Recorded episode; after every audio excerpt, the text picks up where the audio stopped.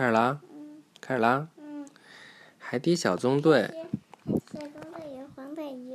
对，黄带鱼儿。章鱼堡控制台的显示屏上，皮医生的妈妈正在叮嘱皮医生照顾好弟弟宾托。还没等皮医生回复，宾托就激动的大叫道：“妈妈，我们会玩的很开心的！”皮医生打断了宾托，因为他要去执行任务了。妈妈听到他还有任务，就结束了通话。宾托兴奋极了，执行任务，这就像上次你救小海螺一样，你是个大英雄。皮医生听了有些害羞，我也不，我也算不上英雄吧。累了就闭着眼睛听啊。宾托可不会理会哥哥的说法，一脸崇拜地说道：“你照顾那些很大而且很可怕的动物的时候，就像个英雄。只有特别勇敢的人才能做到。”宾托还请求皮医生带他去执行这次任务。皮医生答应了宾托，但他告诫宾托不要惹麻烦。两人达成约定后，皮医生驾驶着孔雀鱼艇。带着宾托来到了小纵队其他成员所在的水域。宾托希望这次的病人是个巨大的生物，可病人是一只不太起眼的角鲨。宾托有些失望，不过他还是想尽力帮助皮医生。宾托对皮医生：“嗯，这个叫啥。”宾托对皮医生说道：“听诊器、温度计、压舌器、石膏绷带，只要一卷绷带就好。”皮医生回复道。接过绷带后，他立刻给绞杀包扎伤口。什么？接过绷带后就这样。接过绷带后，他立刻给绞杀包扎伤口。大家都看着他的动作，完全没注意到不远处有一条奇怪的鱼。包扎工作完成后，达西西为宾托、皮医生和绞杀拍了照片留念。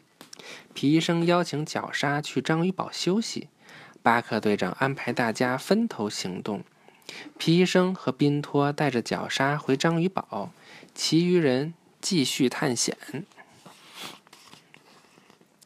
皮医生他们启程回章鱼堡了，其他小纵队成员又开始了探险活动。一条灯笼鱼，达西西拿起相机拍照。突然，他身旁游过了一条奇怪的大鱼。那是什么？一条蛇吗？还是鳗？还是鳗鱼？可是这个是鳗鱼呀，写的。回头我查查啊。达西西追赶着，接连拍照。他不认识这种生物，连忙呼叫了其他队友。巴克队长和呱唧听到达西西的呼叫，一回头都惊呆了。巴克队长大叫道：“嘿，这是什么？”可是没有人知道答案。啊，伙伴们，那样的尾巴只有一种动物有，那就是可怕的纳开大怪。呱唧又讲起了他知道的深海怪物。有大家不知道的东西，他都说是怪物。是吗？呱唧还挺逗。它有三只鲸鱼头尾相接那么长，每颗牙齿都有一只海豚那么大。它经常把船撞翻，就只是为了好玩。虽然呱唧讲的绘声绘色，闭着眼睛听吗？可是巴克队长，别揉眼睛了。可是巴克队长和达西西显然不太相信他的话。巴克队长决定向博学的张教授求助。通过视频，巴克队长将图片传给了张教授。张教授也不清楚，他得好好查查他的书。好了，就先讲到这儿了啊。嗯，晚安，拜拜，明天接着讲。海底小纵队与黄带鱼接着讲。啊，以后不用说接着讲了啊。海底小纵队与黄带鱼第二下集。啊，不用不用接着说。海底小纵队与黄带鱼。这时，皮医生和宾托跑来邀请张教授一起打乒乓球。但张教授现在必须先查阅书籍，搞清楚呱唧口中的怪物到底是什么。宾托和皮医生也来帮助他。另一边，巴克队长他们已经进入更深的海域探险。很可惜，他们并没有什么新发现。巴克队长继续联系张教授，张教授回答说还没有什么进展，而且由于巴克队长他们所在的水域太深，信号越来越弱，张教授很难听清他们说话。通话中断后，张教授和皮医生继续查阅书籍。宾托突然察觉外面有什么东西，他不停地回转身，却什么也没发现。那个东西好像在跟他玩捉迷藏。这次，宾托猛地一回头，他发现了什么？马上问道：“那个怪物是不是很长？它的皮肤是不是银色亮闪闪的？头上是不是有红色的小尖刺？”听到这里，张教授和皮医生都抬起了头，他们被眼前的景象惊呆了。启动章鱼警报！宾托大叫道：“海底小纵队，各就各位！”海底小纵队是谁？启动了章鱼警报，发生了什么事？由于信号很弱，巴克队长的声音断断续续的。大家赶紧将事情告诉了巴克队长。对，哎，是谁启动了？那他是信号很弱，断断续续的，但是不是喘不过来气儿，是不是？你那是喘不过来气儿。是听到消息后，巴克队长决定立刻返回章鱼堡。此时，张教授终于找到了关于怪物的资料：长尾巴、红色尖刺、银色皮肤，是黄带鱼。我从没听说过黄带鱼。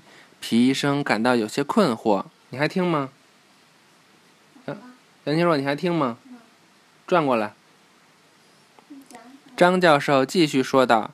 它们特别罕见，但是它们并不是怪物。那你闭着眼睛听也行。我这黄黄带鱼这么长呢。正说着，宾托就不见了。他肯定是去找黄带鱼了。皮医生赶紧追过去，一直追到章鱼堡外面，宾托才停下来。他告诉皮医生，他在找怪物。他不是怪物，他是黄带鱼，而且。皮医生的话还没说完，他们就看见了黄带鱼。